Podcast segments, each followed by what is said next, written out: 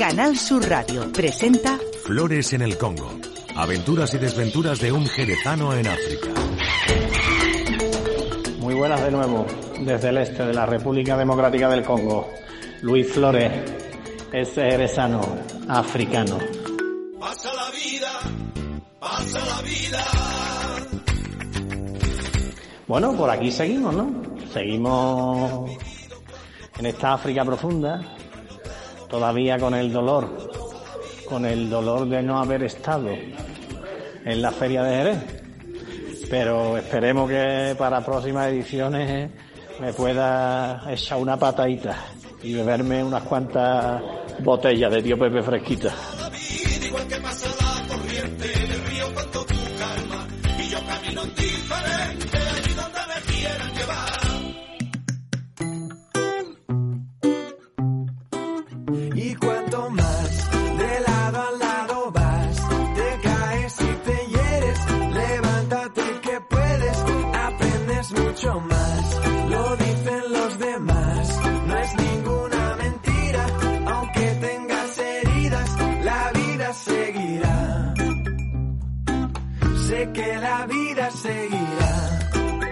Aquí la vida sigue y bueno, sigue dentro de, de esta, esta incertidumbre muchas veces en las que vivimos para muchas cosas, ¿no?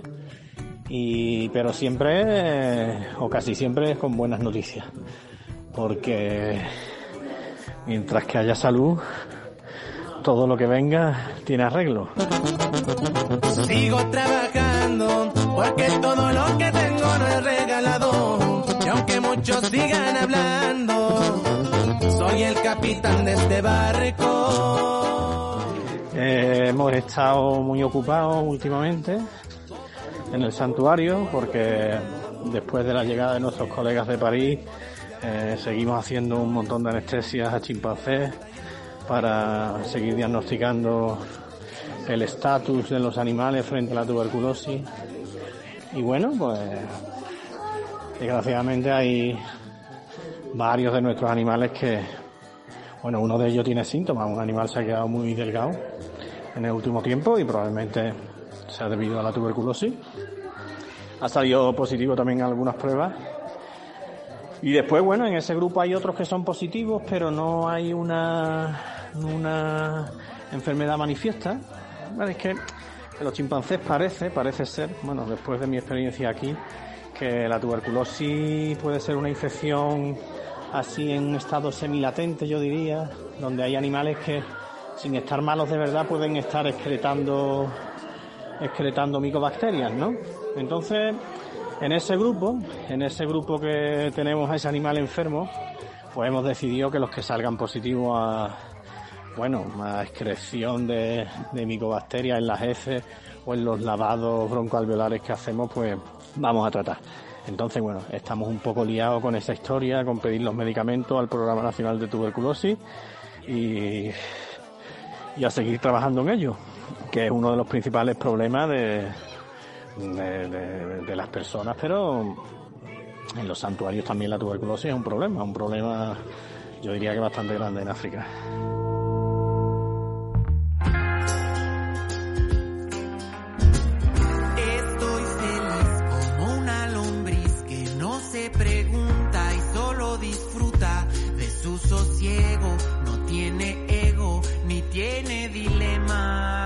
En relación también con el santuario y con el trabajo que hacemos aquí, pues muy contentos porque, como sabéis, nosotros empezamos un programa de formación de veterinarios africanos hace ya cinco años que ha dado sus frutos, que hay veterinarios que están trabajando en Congo, incluso fuera de Congo. Tenemos un veterinario que está trabajando en un, en un santuario en Guinea Conakry de chimpancés. Y tenemos una veterinaria, Huguet Kamabu, que está haciendo un máster, un máster eh, sobre investigación aplicada en el IREC, en la Universidad de Ciudad Real. Pero tenemos una buena noticia y es que hemos conseguido dos becas, dos, dos becas para uno que es veterinario y otro que es un chaval que trabaja con nosotros desde hace mucho tiempo, que estudia, que estudió ciencias ambientales aquí. Y hemos conseguido dos becas. Una beca para que, bueno, Leandro se vaya a Ciudad Real, a España, al IREC, a hacer un máster durante dos años también y, y que pueda servirle para, para mejorar todo aquí, su vida y la vida de los demás. Y hemos conseguido otra beca para Teofil, un veterinario que para el cual conseguimos una beca para ir a la, a la Universidad de Makerere en Uganda y que esta vez hemos conseguido para una beca para ir a Holanda, a un instituto de diagnóstico de enfermedades, especializado sobre todo en diagnóstico de enfermedades virales, ¿no? En primates, ¿no? Así que, bueno, el trabajo va dando fruto y gracias a Wildlife Conservation Network, pues el año que viene estas dos personas eh, estarán en, en Europa mejorando su, su educación y, bueno, muchos aspectos de, de su carrera. Y también dentro del programa de capacitación hay ya dos veterinarios Unipaisibles que terminaron después de un año. Eh, es bastante gratificante ver cómo, cómo, cómo aprenden, ¿no? Y sobre todo cómo, cómo su autoestima crece y cómo son capaces de afrontar los retos del día a día con los animales, ¿no? Y sobre todo con estos animales, con los chimpancés y con otros, los otros primates que tenemos en el centro. Entonces, Unipaisible estamos buscando dónde poder colocarlos, ¿no? Si conseguimos una beca también para mandarlos a España o si podemos conseguir algún trabajo para ello. Y tenemos de otra parte, pues, una nueva veterinaria, una congoleña que viene de Kinshasa, que estudió en la, en Unikin, en la Universidad de Kinshasa, veterinaria, y tenemos también un veterinario camerunés que ha venido de un centro de rehabilitación que hay de primates en, en Camerún que se llama Limbe. Así que muy contentos porque yo, bueno, y mis colegas pensamos que una de las bases eh, de- del éxito de la conservación en, África es que sean los africanos los que lleven la vara de mando de lo que pasa aquí, en este continente.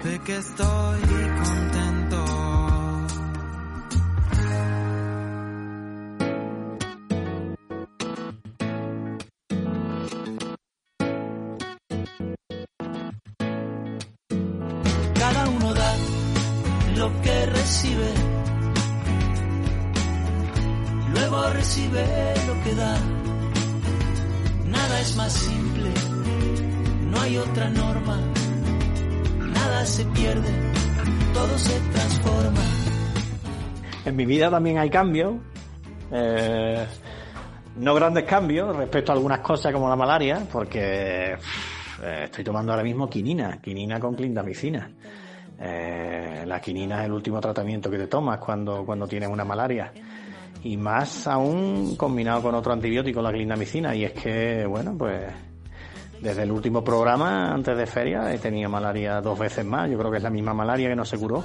Así que estoy tomando quinina, que es súper fuerte, porque eh, te deja mareado y te deja con un pitío en los oídos todo el día. Y bueno, eh, es alucinante, ¿no? Yo no lo había tomado nunca. Es el medicamento que normalmente toma la gente aquí porque es el más barato, pero es muy fuerte. Así que espero que después de este quininazo, pues quede ya curado del todo de esta malaria. Y en este mes también tendremos que cambiarnos a una nueva casa, porque aquí en el CRCN, en el Centro de Investigación, donde yo colaboro y donde yo, bueno, trabajo también, porque trabajo con ellos en algunos proyectos, hay un nuevo director general que va a venir, que es un congolés que ha estado 30 años trabajando como profesor en la Universidad de Montreal. La verdad que un tío con una mentalidad bastante, bueno, de país desarrollado y que vuelve aquí a Congo después de más de 30 años y que bo, va a ocupar mi casa porque mi casa era la casa del director general que me, que me la habían dado de forma temporal y yo tendré que mudarme. Así que eh, los cambios son siempre buenos, como yo digo, porque te ayudan también a activar ese muchas veces cerebro reptiliano que te- tenemos apagados con todo el confort de nuestras sociedades. Todo se transforma. Todo se transforma. Y nada, ya estoy en casa, aquí en el Viro, donde yo estoy empadronado, vamos, desde... Soy residente en República Democrática del Congo. Ya no soy residente en Andalucía.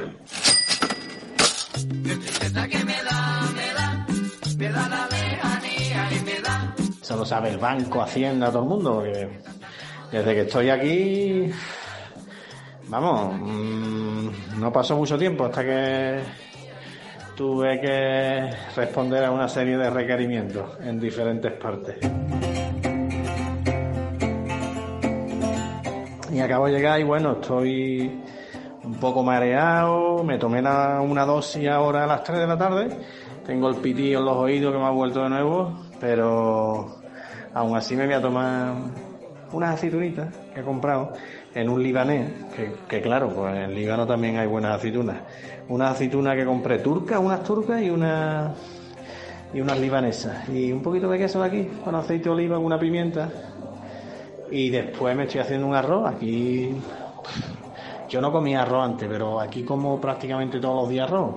No es un arroz preparado, nosotros hacemos arroz en blanco siempre. Arroz en blanco y esto pues, se mezcla con, con lo que normalmente haga, de comida. Y hoy ha hecho Luna un cabambale, que se llama, un pescado, un pescado que hay en el lago. Yo diría que es la pescadilla del lago Kibu, ¿no? El cabambale. La pescadilla del lago Kibu es muy parecido, con unos bigotes muy largos, ¿vale? Pero los trozos se parecen mucho al de la pescadilla.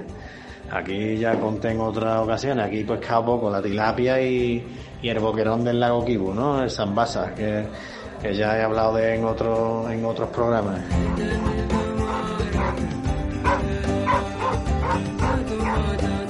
Me da una alegría cuando llego a casa porque Bu, uno de mis perros, uno, una que es la más mayorcita que tengo, pues estaba en casa, porque ayer por la noche desapareció, desapareció.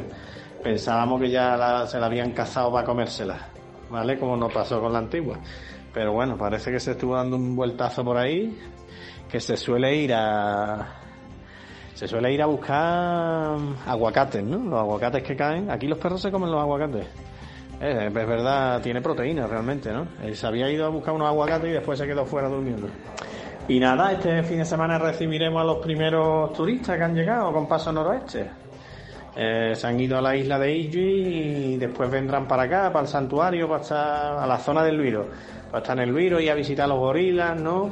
A una cascada que hay aquí al lado, a la casa del chef coutumier, del jefe, del jefe de la zona, que vamos a organizar una comida allí.